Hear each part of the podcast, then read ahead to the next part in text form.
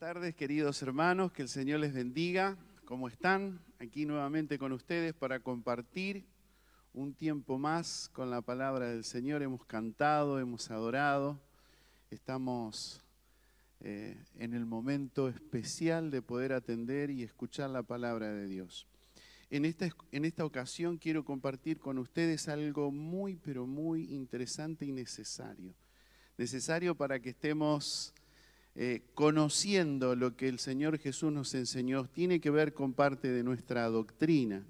En una ocasión yo les comenté que lo iba a hablar y hoy es el día. Así que vamos a tratar de compartir esto que el Señor nos enseñó. Y el título de esta palabra se llama el Geedna. ¿Se van a acordar? El Geedna. En griego el Gena o Gena en el griego. Y para esto te invito a que busquemos en la palabra del Señor en Marcos capítulo 9, verso 43. El deseo y el interés de mi corazón como pastor es que como Dios nos ha estado hablando en todo este tiempo de cosas importantes que tienen que ver con nuestra vida, con nuestra relación con Dios, con nuestro corazón, que habló Ana y Gustavo, eh, con la preparación que tenemos que tener para la venida del Señor en este tiempo que es tan importante nuestras vidas, tienen que estar esperando su venida. Y Alberto nos enseñó claramente cómo teníamos que estar, cómo debíamos prepararnos, y entonces es importante que lo retengamos. Luego Alba nos cuenta y nos habla del pensamiento, de que debemos llevar nuestros pensamientos a la obediencia a Cristo y cómo debemos hacerlo. Y todo esto habla de que Dios nos está dando instrucciones a nosotros como iglesia de cómo estar preparados para este momento tan maravilloso que viene para la iglesia. Nosotros que amamos su venida, nosotros que estamos esperando y estamos con esa expectativa de lo que va a suceder, es importante que estemos bien instruidos y que estemos preparados. Algo que en lo personal me preocupa y, es motivo de oración, hemos tenido sueños que nos hablan de esto, de que eh, se acuerda que en los últimos tiempos habrá fe en la, en la tierra, decía la palabra, y a mí me preocupa que falte la fe en la iglesia. Y falta la fe a veces por distracción, falta la fe por falta de ocupación, falta la fe por muchas cosas. Y esto es cuestión nuestra, nosotros tenemos que estar atentos. Nosotros podemos, permitir que, todo lo que sucede alrededor nuestro nos quite la fe o podemos actuar de manera tal que cada día crezcamos en fe, se multiplique la fe en nuestro corazón. Y para eso tenemos que estar metidos en las cosas del reino. Poderosamente me llama la atención cuando veo que no hay interés en las cosas de Dios, cuando no hay interés en saber lo que dice la palabra, no hay interés en estudiar, no hay interés en, tener el conocimiento que necesitamos tener en este tiempo para que el enemigo no nos robe esa semilla que viene a través de la palabra y que es depositada en nuestros corazones, para que nuestros corazones sean de acuerdo a lo que Dios quiere y no nos engañemos, como decía Ana y Gustavo. Así que les invito a que leamos juntos Marcos capítulo 9, verso 43. Vamos a compartir una eh, lectura en una Biblia que no es la Biblia tradicional que usamos, la 1960, la Reina Valera que usamos comúnmente. Hoy vamos a usar una Biblia que es la Biblia de Jerusalén. Es una Biblia católica, pero que dice algo muy interesante y es de lo que vamos a hablar hoy. Así que te invito, si querés buscar una Biblia, busca en Google. Nosotros te lo vamos a proyectar para que lo veas. La Biblia de Jerusalén, busca ahí en Google. Bien, dice así en Marcos 9, 43. Y si tu mano te es ocasión de pecado, cortátela. Más vale que entres manco en la vida que con las dos manos ir al Geetna, al fuego que no se apaga También vamos a leer Mateo 10, 28. Y dice, y no temáis a los que matan el cuerpo, porque no pueden matar el alma, temed más bien aquel que puede llevar a la perdición alma y cuerpo en el Gehenna. Jesús hizo estos relatos refiriéndose a lo que nosotros hoy conocemos o muy comúnmente conocemos como el infierno. Él en ningún momento mencionó la palabra infierno, él mencionó el Gehenna. Y lo comparó y lo, explicó para aquellos contemporáneos, aquellos que estaban caminando junto con él, se dieran cuenta, porque ellos tenían muy presente que era el Gehenna. Era un lugar eh, terrible, era un lugar eh, donde se había decidido hacer un vertedero que estaba fuera de la ciudad, donde se arrojaba basura. Y no solamente se arrojaba basura, también los cadáveres de los seres humanos, pobres y extranjeros que no tenían la posibilidad de un sepulcro o alguno de esos que mataban o apedreaban por algún pecado, directamente lo arrojaban desde los muros de Jerusalén y lo tiraban a este lugar, al Geetna. Ese lugar eh, prendían fuego y continuamente se mantenía la llama en ese lugar. Según dicen algunos historiadores, no lo podemos decir a ciencia cierta porque no, no, no conocemos, no lo, no lo relata la escritura, pero supuestamente dice que hacían arder estos cuerpos para que se prendieran fuego y se consumieran con un combustible que era muy fuerte, que era el azufre, para que derritiera todo. Ustedes saben que el azufre no solamente derrite cualquier cosa, sino hasta las rocas. Es lo que usan para derritir las rocas, es, el azufre. El poder calorífico que tiene es muy fuerte. Supuestamente esto, cuando Jesús le dijo a esta gente y aún a los discípulos, podían entenderlo, porque ellos comprendían muy bien lo que significaba ese lugar era un lugar no deseable, era un lugar donde no tenía gana de nadie de pasar por ese lugar cerca, porque el sentir el olor putrefacto, el sentir el olor que despedían los cuerpos quemándose era horripilante. Yo me acuerdo, le decía a Juan Manuel, que cuando era más joven, estando en Mendoza, pasábamos por un campo donde arrojaban animales muertos. Y les puedo asegurar que tratábamos de caminar lo más rápido posible. Elías, nuestro hijo, era chiquito. Y tratábamos de caminar muy rápido para que pasáramos por esa zona porque era terrible lo que se sentía, ese olor nauseabundo que provocaba ganas de vomitar, sinceramente. Entonces, imagínense lo que sería este lugar que describe el Señor Jesús el Señor Jesús muestra como una referencia de esa llama y ese fuego que no se apaga, de ese gusano que nunca muere y de esa llama que no se apaga que hace que eh, el entendimiento de aquellos que estaban en este lugar y que escuchaban que había un lugar de castigo para aquellos que no aman a Dios o que rechazan a Dios y que no aceptan la voluntad de Dios de ir a lo que Él les ofrecía. Bien, les cuento otro poco. Gebna es un préstamo lingüístico de lo que se conoce como el Valle de Gimnom. Esto estaba en un lugar específico, en un lugar específico, que era el Valle de Gimnom. Jesús hace alusión para que los oyentes entiendan cómo era ese lugar. Y fíjese, cómo era ese lugar de castigo.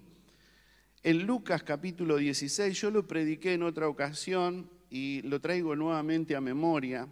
En esa ocasión lo usé como texto central, hoy lo voy a compartir con ustedes. Fíjense, Lucas 16, verso 24, esto lo dice en la Reina Valera. Entonces gritó, Padre Abraham, ten piedad de mí y manda a Lázaro para que moje en agua la punta de su dedo y me refresque la lengua, porque me atormentan estas llamas. Cuando Jesús se describe, el lugar de castigo, hace referencia a esto, a las llamas, al lugar nauseabundo, donde hay gusanos, donde no se soporta ni quiere pasar nadie de los que estén dando vuelta por ahí porque no se soporta el olor. Es terrible. A eso eh, se hace referencia Jesús cuando nos muestra este ejemplo. Todo lo que el Señor Jesús habló y que habló con parábolas, parábolas o a veces con eh, realidades históricas. Algunos consideran que este verso que compartimos eh, tiene que ver con una parábola. Yo me inclino más con aquellos que consideran que esto es un hecho histórico, algo que sucedió. En las parábolas Jesús no mencionaba nombres, en este sí menciona nombres, menciona al rico y menciona a Lázaro, como Lázaro, un hombre pobre hace una descripción completa cómo vivió el hombre pobre y cómo vivió el, hombre rico en una sociedad donde tenía todo. No da descripción de su vida espiritual. Supuestamente nosotros entendemos que Lázaro era un hombre que amaba a Dios y que era respetuoso de Dios, por eso Dios lo llevó a su seno, lo llevó a su lugar de descanso, al paraíso. Sin embargo, el hombre rico con todo su poder, con toda su riqueza, dice que él se vestía con ropas muy caras. Vestirse con púrpura era eh, con ropa teñida del color púrpura, era algo que solamente lo podían hacer aquellos que tenían mucho dinero. Sin embargo, cuando llegó el final, por lo visto, su dinero no le sirvió para ir a un lugar mejor. ¿Se entiende? Bien. Entonces, ¿qué sentido tiene el Gedna? ¿Qué sentido tiene lo que estamos hablando con lo que dice la escritura en otras versiones, refiriéndose al Gebna como el infierno?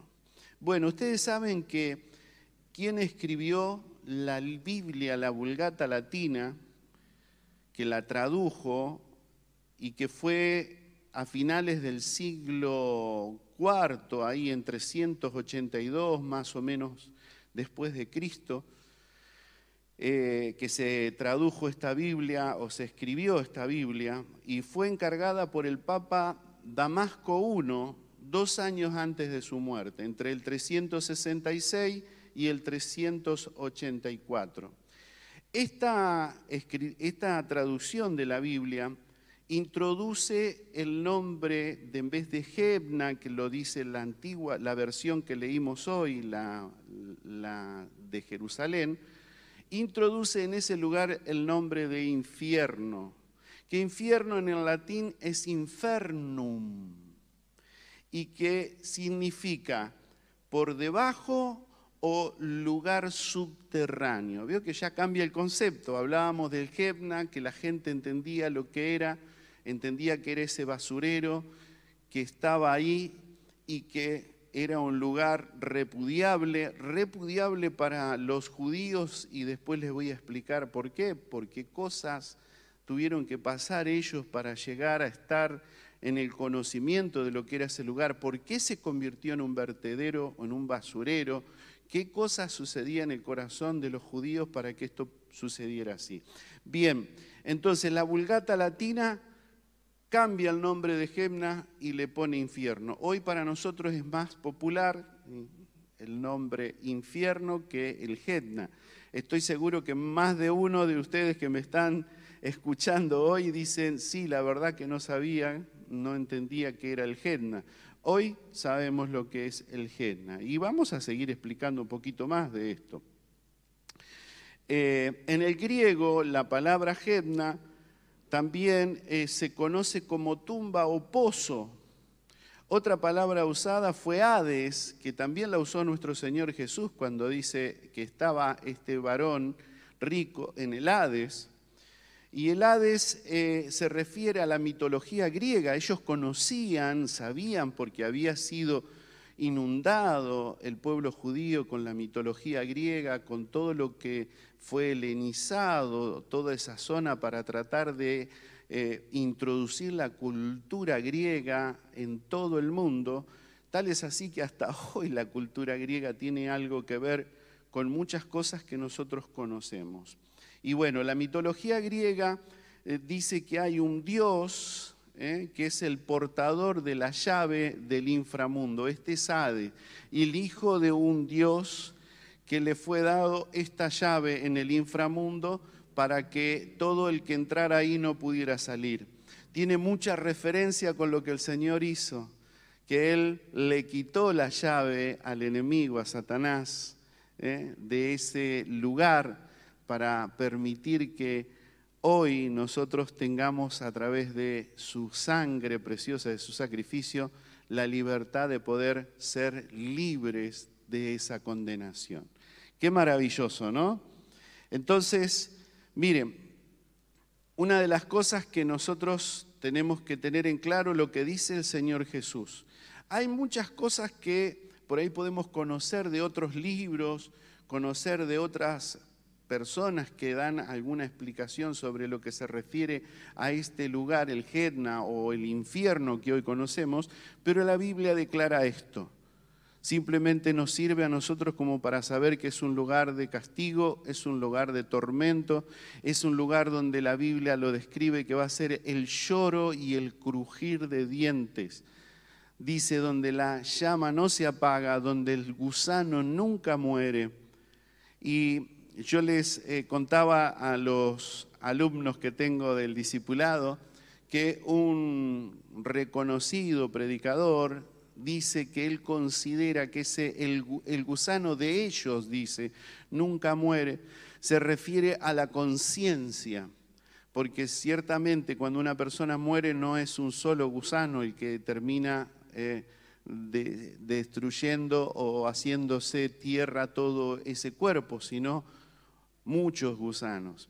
Y el escritor acá, el que narra esta historia, Jesús, que nos da a entender esa historia, el gusano de ellos nunca muere. Y este predicador dice que considera que es la conciencia que nunca se apaga, que nunca van a olvidar que tuvieron la oportunidad y la posibilidad de parte de Dios de ser salvos y rechazaron.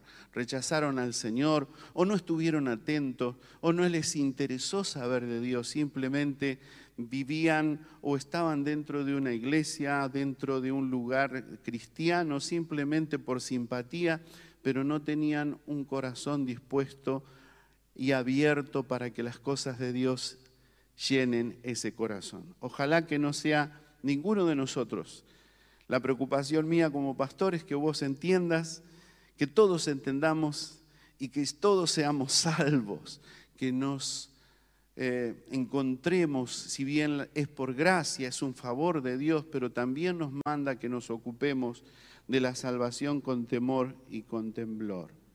Bien, entonces entendimos que esto es lo que describe el Señor Jesús Ahora bien, se cambiaron muchas cosas a través de nuestra historia, de la historia del ser humano. Hoy cuando nosotros nos dicen el diablo, ya nos imaginamos. ¿Qué te imaginas? Un personaje con cuernos, con un estridente, con cola. Es la imaginación que nosotros tenemos. ¿Por qué?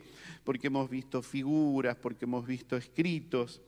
Y, ustedes saben que esto se cambió porque no se entendía así hasta el siglo X dice que en el siglo X hubieron dos escritores que escribieron algo que quedó plasmado en, la cultura nuestra y que hoy quizás cuando haces referencia a lo que es el inframundo o, lo que es eh, ese lugar de castigo eterno, te haces a la idea que hay lugar de tortura. Hoy hablaba con Juan Manuel y le hacía la pregunta y él me decía, sí, sí, es un lugar donde hay un, personas ahí gritando, llorando y otro que lo está pinchando o lo está agrediendo. Bueno, todo eso vino a través de estos libros que trataron de reflejar lo que ellos a su idea entendían que era el infierno. Y estos son... Eh, Dante Alighieri con la Divina Comedia y el otro es John Milton, que escribió el libro El Paraíso Perdido. Ahí en la Divina Comedia es donde se eh, dibuja a Satanás como hoy muchos lo, ven. ¿Se acuerdan el calefón orbis que tiene el diablito con la horquilla y los cuernitos? Entonces, esto cambió un poco el significado para algunos y, el terror del infierno. no sabemos si es así. Lo que sí sabemos lo que Jesús nos enseñó. Y lo que Jesús nos enseñó es que es un lugar de dolor, de angustia, de tormento, de aflicción. Un lugar donde es indeseable para cualquier ser humano, es de tormento, angustiado, como decíamos recién, y veíamos el personaje envuelto en llamas, que seguramente no debe ser nada, pero para nada agradable. Bien, entonces, ¿cómo llegamos a la descripción de este lugar de el Gedna? Para los judíos, el Gedna viene del el vocabulario hebreo y que se refiere a un valle.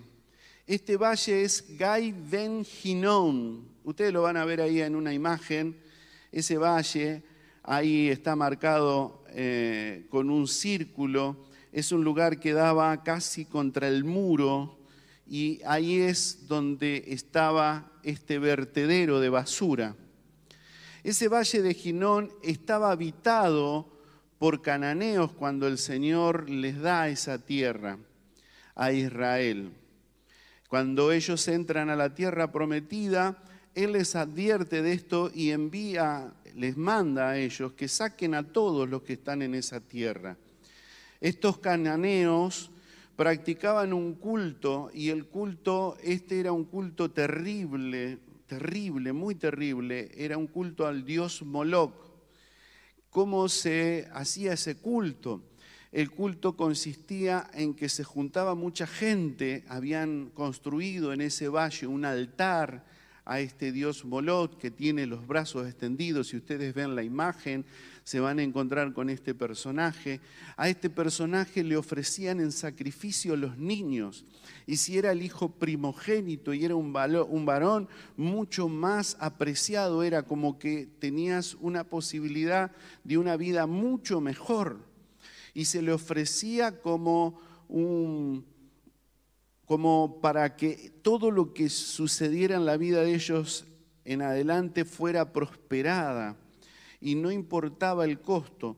Aparentemente ellos a través de la música, porque habla del Tofet, el lugar que se refiere a bombos, y, y había mucha fiesta, mucha algarabía, de tal manera que cuenta la historia que junto con el sacrificio de estos niños, inocentes y el griterío de esos niños que estaban llorando desesperadamente mientras se quemaban, por lo menos los primeros minutos, hacían sonar muy fuerte los bombos y el festejo de ellos era a través de orgías sexuales. O sea, fíjense Dios mirando la creación de Él y viendo a estos personajes haciendo este ritual terrible, macabro, perverso, que no solo consistía con hacer cosas que tienen que ver con orgías sexuales, sino matando niños inocentes. Dios se desagradó terriblemente de eso, aborreció esta obra. Y fíjense que ahí en Deuteronomio capítulo 18, verso 10 dice, no sea hallado en ti quien haga pasar a su hijo o a su hija por fuego ni quien practique adivinación, ni agorero, ni sortilero, ni hechicero, ni encantador, ni adivino, ni mago, ni quien consulte a muertos, porque es abominación para Jehová cualquiera que hace estas cosas. Y por estas abominaciones, escuchen bien, Jehová tu Dios echa estas naciones delante de ti. ¿Se entiende? Dios echó esas naciones, les mandó a ellos que maten y que destruyan a todo cananeo por este tipo de aberraciones que hacían, para que no volvieran a ese lugar, para que no contaminaran la tierra con estas aberraciones, para que no hicieran estos hechos tan terribles. Pero miren lo que sucede. Dios les manda a ellos que tengan cuidado y que no hagan eso. Y les manda que echen a estos personajes que hacían estas cosas siniestras. Pero fíjense lo que pasa ahí en Primera de Reyes capítulo 11, verso 7. Salomón, un hombre sabio, como no existió otro en ese tiempo, en esa, eh, eh, cuando él vivió en la tierra, no había un hombre con tanta sabiduría como en él. Sin embargo, él comete un hecho que arrastraría en desgracia a todo el pueblo de Israel. Salomón cae en la bajeza de la apostasía y comete este gran error. Fíjese en Primera de Reyes 11.7, dice así, entonces edificó Salomón un lugar alto a Quemos, ídolo abominable de Moab, en el monte que está enfrente de Jerusalén, en el valle, y a Moloch, ídolo abominable de los hijos de Amón. Esta apostasía le costó un precio muy alto a Israel. Eh, se cree que no, no está descrito a través de la historia. Él entra en una apostasía porque permite esto y apoya esto. No quiere decir que Salomón iba a esos templos a adorar.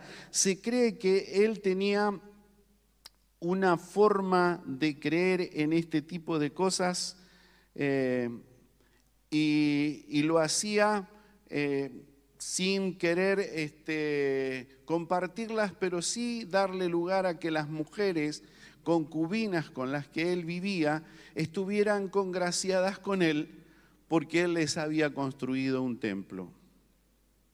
Él este, consideraba que se podía permitir, hay una, una, palabra que describe esto, que él no era este, idólatra ni adoraba a varios dioses, él adoraba a Dios, pero aceptaba que existieran estos otros dioses y que desoyendo lo que Dios había dicho anticipadamente y que él era consciente porque él era un hombre muy, muy sabio y seguramente entendido en el conocimiento de las verdades de Dios, había permitido que esto sucediera, tristemente. Pero mire, no queda ahí, sino que después Existe otro reinado, que es el reinado de Manasés, y está ahí en primera, en segunda de Reyes 21.6, y leemos y dice así, este rey que fue también terrible, dice que no hubo otro rey tan depravado como este, dice que, y pasó a su hijo por fuego y se dio a observar los tiempos. Y fue, miren, él, eh, agorero, e instruyó encantadores y adivinos, instituyó encantadores y adivinos, multiplicando así el hacer lo malo ante los ojos de Jehová para provocar a ira a Dios. Qué terrible, qué terrible. Fíjese que Salomón simplemente les permite que ellos celebren, pero acá Manasés no solamente que permite, él lleva a su hijo a sacrificarlo para rendirle honor a este Dios. ¿Qué cosas terrible haría? Dice que él era perverso, era todo el pueblo de Israel cuando lo veía llegar dice que temblaban, temblaba por sus hijas, porque era lo más depravado. Él supuestamente junto con todos esos que rendían culto a Moloch, también participaba de las orgías en medio de todo ese desastre terrible que hacían en aquel lugar. Algo que Dios le había dicho que no hicieran algo que Dios les había llamado la atención y le había dicho que echaran a esa gente, que mataran a esa gente, que no permitieran que esa cultura se metiera dentro de ellos. Y sucedió todo lo contrario a lo que Dios les había pedido. Ellos hicieron lo que no debían hacer. Qué triste, ¿no? Ahí en Jeremías 7, verso 31 dice, y han edificado lugares altos a de Tofet, que está en el valle del hijo de Ginom, para quemar al fuego a sus hijos y a sus hijas, cosas que yo no les mandé, ni subió en mi corazón. Por lo tanto, he aquí vendrán días, ha dicho Jehová, en que no se dirá, en que no se diga más Tofet ni valle del hijo de Ginom, sino valle de la matanza. Y serán enterrados en Tofet por no haber lugar. Y serán los cuerpos muertos de este pueblo como comidas de aves del cielo y de las bestias de la tierra. Y no habrá quien las espante. Lo que sucedió en el tiempo de Jesús, refiriéndose al Genna, refiriéndose al valle de los hijos de Ginom, era lo que Dios había hablado que iba a suceder. No se, construyó simplemente un vertedero porque era eh, algo que se les ocurrió al pueblo de Israel, sino porque Dios había determinado por juicio a través de Jeremías que iba a caer sobre ellos y que iban a ser enterrados en ese lugar, que iban a ser enterrados en ese lugar y si no sus cuerpos iban a ser tirados en el medio de ese lugar, iban a ser comida para las aves, iban a estar sus cuerpos ahí a la intemperie comiendo por gusanos. Y esta es la realidad que el Señor les advirtió que iba a suceder a esta gente por hacer esas prácticas terribles. Después de ese hecho de Manasés, el pueblo de Israel es exiliado a Babilonia. Cuando regresa de Babilonia, que se cree que es en el año 537 antes de Cristo, reconstruye los muros y reconstruyen todos los muros de Jerusalén. Y al llegar a este valle recordaron todo lo que tuvieron que pasar en el exilio en Babilonia por ver cometido tantas atrocidades. Recordaron, tuvieron memoria de eso y dijeron, no, no vamos a hacer nada en ese valle. Vamos a construir el muro que sobre pase por un costado del valle, pero no vamos a construir nada en ese valle. Hasta el día de hoy no hay nada construido, pequeñas cosas. Y algo que me llamó mucho la atención en esta semana tratando de investigar un poco de esto, veo un documental que en ese lugar, en el valle de, en, ese valle de Ginom, ahí donde es el Gena, donde está, en los lugares donde hay cuevas que está eh, la subida, las partes en el valle está liso, pero en los costados hay tumbas y fíjense qué particular, ¿no? Algo que me llamó poderosamente la atención.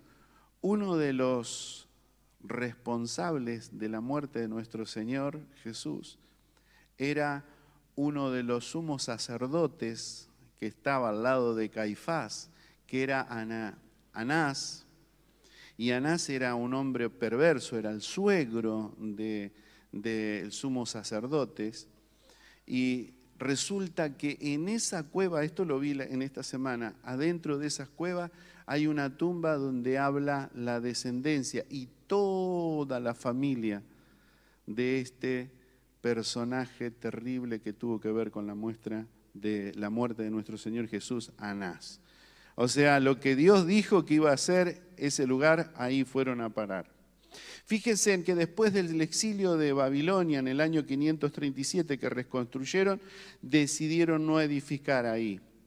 El lugar que Jesús describe como Gebna no es un lugar eh, ficticio, sino es un lugar real, No es un basurero, sino es un lugar de castigo preparado para Satanás. Es doble referencia, se refiere a aquel lugar para que tengan como referencia y comparación. Pero el lugar que está asignado para aquellos que no obedecen a Dios o que no aman a Dios es un lugar de castigo. Y algunos dicen, ¿cómo Dios siendo tan bueno, Dios es amor, puede castigar o puede hablar del infierno? Yo lo he escuchado hasta personas que, que hablan a través de la palabra de Dios, que no puede haber un Dios ser tan maléfico para castigar a la gente. Pero Dios tuvo todo lo necesario, ellos tuvieron todo lo necesario de parte de Dios para que no cayeran en esta bajeza pero siguieron con la intención de sus corazones, siguieron con lo que ellos querían, siguieron con lo que ellos le a ellos le interesaban y Dios no se agradó y tomó la decisión que les había advertido. Eh, fíjese que en Apocalipsis 20, 10 habla y declara de lo que estamos hablando ese lugar que, es real, que es un lugar físico, que es donde va a ser lanzado Satanás, es el lugar de castigo, es el lugar de las llamas, donde será el lloro y crujir de dientes, donde eh, será terrible, terrible, porque la llama no se va a apagar nunca y el gusano de ellos nunca va a morir y va a ser un tormento eterno, donde van a sufrir terriblemente. Ustedes imagínense crujir los dientes de la bronca, crujir de dientes de, la desesperación de no poder salir de ahí. Y Dios viendo hecho todo para que ellos no estén ahí. Y dice en Apocalipsis 20:10, y el diablo que los engañaba fue lanzado al lago de fuego y azufre, donde estaban la bestia y el falso profeta, y serán atormentados día y noche por los siglos de los siglos. Y la muerte y el Hades fueron lanzados al lago de fuego. Esta es la muerte segunda y vi a los muertos grandes y pequeños de pie delante del trono.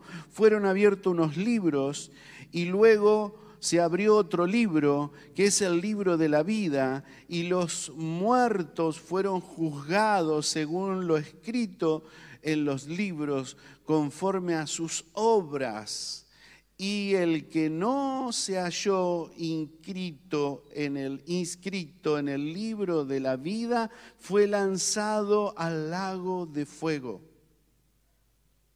No fue la idea de Dios, no fue el propósito de Dios este Gehenna, este infierno, este lugar de castigo, este lago de fuego ardiendo con azufre, que es la muerte segunda, no fue preparado para el ser humano, fue preparado para Satanás y sus ángeles que se rebelaron contra Dios.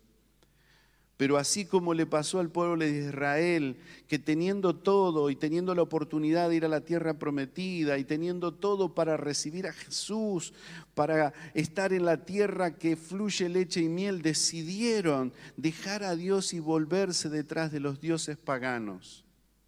Y este es el problema con nosotros hoy. No quiero que, que tengas espanto, por eso te aclaré qué definición dice el Señor Jesús sobre lo que es el Gehenna o el infierno. Pero sí que tengamos en cuenta que no es un lugar para nosotros que Cristo fue al infierno por nosotros, que Cristo le arrebató las llaves al enemigo ahí en el Hades, en el infierno, le arrebató la llave de la muerte, porque nosotros no teníamos esperanza, porque por el pecado habíamos sido destituidos de la gloria de Dios y no había salvación para el ser humano. Cristo murió en la cruz para salvarnos. Por su gracia somos salvos. Por amor, el amor tremendo de Dios manifestado a través de su Hijo, muerto por nosotros, tenemos esta posibilidad de estar lo más lejos posible de ese lugar de tormento.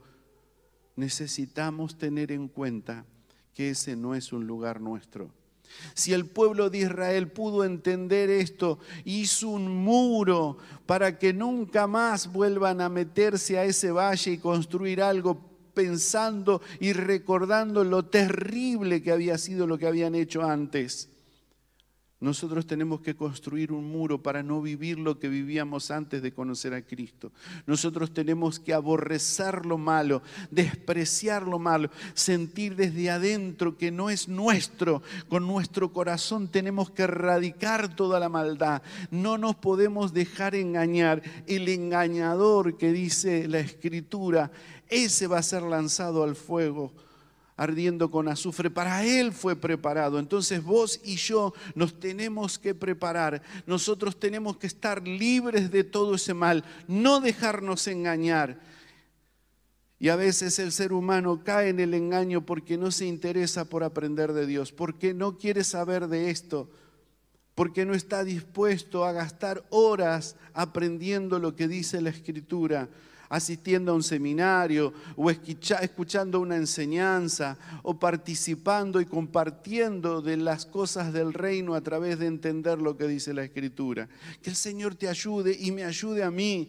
Yo quiero que el trabajo que hizo el Señor, que todo ese sacrificio, que ir al infierno por mí y salir del infierno resucitado por mí y mostrarme todo lo maravilloso que ha hecho por mí, no sea tirado en saco roto, sino que yo diga, Señor, heme aquí, valoro lo que hiciste por mí. Señor, me niego a mí mismo, me niego a vivir las cosas de acuerdo a lo que el mundo me ofrece, a lo que esta basura inmunda que está detrás de Moloch y detrás de Babilonia y detrás de toda esta inmundicia que tiene que ver con el pecado y con lo que manipula el diablo, me, limite para que yo entre al lugar que tú preparaste para mí. Y fíjense, como conclusión, les invito que leamos segunda de Pedro capítulo 3 verso 8 dice, "Mas oh amado, no ignoréis esto, que para con el Señor un día es como mil años y mil años como un día." El Señor no retarda su promesa, según algunos la tienen por tardanza, sino que es paciente para con nosotros, no queriendo que ninguno perezca, sino que todos procedan al arrepentimiento. Dios tiene toda la paciencia del mundo y si vos estás diciendo como esa gente que dice que Dios no puede crear un infierno, Dios no puede ser así, sino que malhechor o qué malo que es Dios que te va a castigar, Dios te da toda la oportunidad, Dios te da toda la posibilidad, Dios te llega con su palabra cada día a tu casa. Hay alguien que siempre te está hablando. Este mensaje no lo escuchaste esta vez, lo has escuchado en otras ocasiones. Dios te llama. La Biblia dice que con cuerdas de amor nos atrae hacia Él. Él no desea Miren, dice que la voluntad de Dios es que ninguno se pierda. Ese es su pensamiento, sino que todos procedan al arrepentimiento. Y esta es la voluntad de Dios. Este es el deseo de Dios, que ninguno nos perdamos. Y dice, en el verso 10, pero el día del Señor vendrá como ladrón en la noche, en el cual los cielos pasarán con gran estruendo y los elementos ardiendo serán deshechos y la tierra y las obras que en ella hay serán quemadas. Puesto que todas estas cosas han de ser deshechas, ¿cómo no debemos ¿Cómo no debéis vosotros andar en santa y piadosa manera de vivir?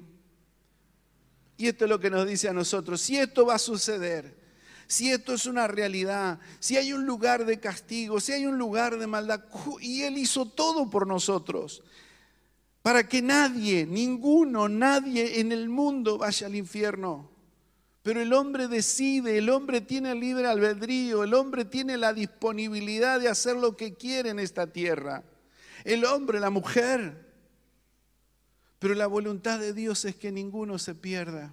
Y Pedro dice, si estas cosas van a suceder, ¿cómo no vamos a andar nosotros en una manera piadosa de vivir?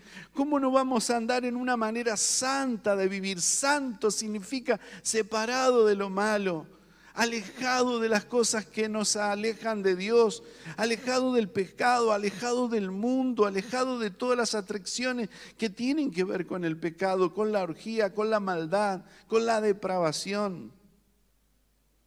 En el verso 12, esperando y apresurándonos para la venida del Señor, para la venida del día de Dios, en el cual los cielos encendiéndose serán deshechos y los elementos siendo quemados se fundirán, esperando apresurados, preparados, listos, yo ya estoy, ya me voy con Él. Les decía a los hermanos que recordaba esta canción, me voy con Él, yo no me quedo, me voy con Él, te invito que lo tomes, te invito que vos también lo cantes, yo no me quedo, me voy con Él, que lo afirme, que tus palabras sean claras y precisas, yo no me quedo en el mundo, yo me voy con Él, yo no me atraigo, no me dejo llevar por la vieja vida, yo no quiero seguir en la manera vanas de vivir, yo dejo que mi mente sea transformada por el poder de Dios, que mi corazón sea purificado cada día, que mi mente sea guiada por el Espíritu Santo y yo someto mis pensamientos a la obediencia a Cristo porque estoy esperando la venida del Señor, porque sé que pronto voy a volar con Él.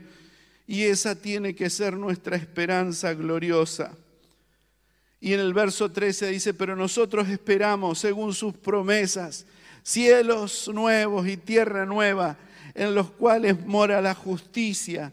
Por lo cual, oh amados, estando a la espera de esta cosa, procurad con diligencia, rápido, rápido, ser hallados por Él sin mancha e irreprensibles, en paz. Se dan cuenta que como cristianos no podemos jugar no podemos dejar de lado esto. Tenemos que ser hallados irreprensibles y sin mancha. ¿Y cómo lo logramos? A través de su gracia, a través del poder del Espíritu Santo que opera en nosotros. Y cuando somos débiles en alguna área, Él nos hace fuertes, irreprensibles. Y tener entendido que la paciencia de nuestro Señor es para salvación si la demora tenemos de la venida del Señor y todavía decís, demora el Señor, pero es la paciencia de Él por el amor que tiene por vos y por mí para que no nos perdamos. Como también nuestro amado hermano Pablo, según la sabiduría que le ha sido dada, os ha escrito. Y ahí termina lo que teníamos que leer. Como final, diríamos, hermanos, que hoy más que nunca, entendiendo lo que significa el Gehenna, lo que significa el infierno, lo que el Señor Jesús dejó descrito y nos muestra imágenes de ese lugar, no dejemos que nada nos entretenga y nos haga perder tan grande bendición. No dejes que el enemigo te engañe. Y si sos uno de esos que estás escuchando hoy, y que esta palabra está entrando en tu corazón porque ha sido nuestra oración, que penetre en tu corazón, que llegue a lo más profundo de tu corazón. Hay una salida, mi amigo. Por más vil que hayas vivido, este Manasés del cual te hablé, dice la escritura que al final de haber hecho todas estas aberraciones, de haber quemado a su hijo, una persona indeseable seguramente para el pueblo de Israel, Nadie lo quería tener de vecino, te aseguro. Dice que se arrepintió. Y te digo otra cosa, no solo que se arrepintió, sino que Dios lo perdonó y lo restauró y lo restituyó. Si sos una de esas personas, algo que este Manasés entendió entre todas las cosas perversas y malvadas que había hecho, que se podía arrepentir de sus pecados. Y vos en esta hora te podés arrepentir de tus pecados. Podés pedirle perdón a Dios. Podés decirle a Dios, Señor, yo me arrepiento. No quiero ir a ese lugar de castigo. Señor, me arrepiento, ayúdame, perdóname, porque nunca entendí el amor que tuviste por mí para hacer todo esto que hiciste para que yo no vaya a ese lugar. Jesús fue al infierno por vos. Jesús fue al infierno por mí, para que vos y yo estemos con Él por la eternidad, en un cielo, en un lugar especial, y luego traernos a una tierra nueva y a un cielo nuevo. Yo voy a orar por vos y te, te animo que primero repitas esta oración, si sos una de estas personas. Señor Jesús, en este mismo momento yo me arrepiento de todos mis pecados. Te pido por favor, entra en mi vida. Te acepto como mi Señor y Salvador. Borra mis pecados, limpia mi corazón, lávalo con tu sangre. Crea en mí un espíritu recto y que realmente, Señor, tenga un nuevo corazón que me guíe, Señor, a través de tu espíritu a hacer buenas cosas, las que están escritas y de las cuales nos hablaste.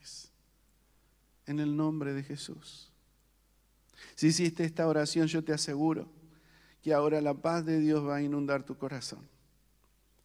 Y amado, si vos sos un cristiano que estás en la iglesia, si sos parte de ULAM y has vivido la vida sin entender esto o estás pasando inadvertido esto delante de tu vida, yo te animo que te arrepientas, que te vuelvas a Dios, que no te quedes afuera, que te preocupes y que te ocupes.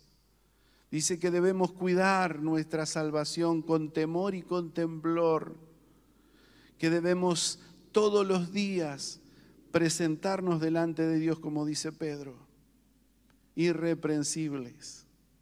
Esta es la voluntad del Señor.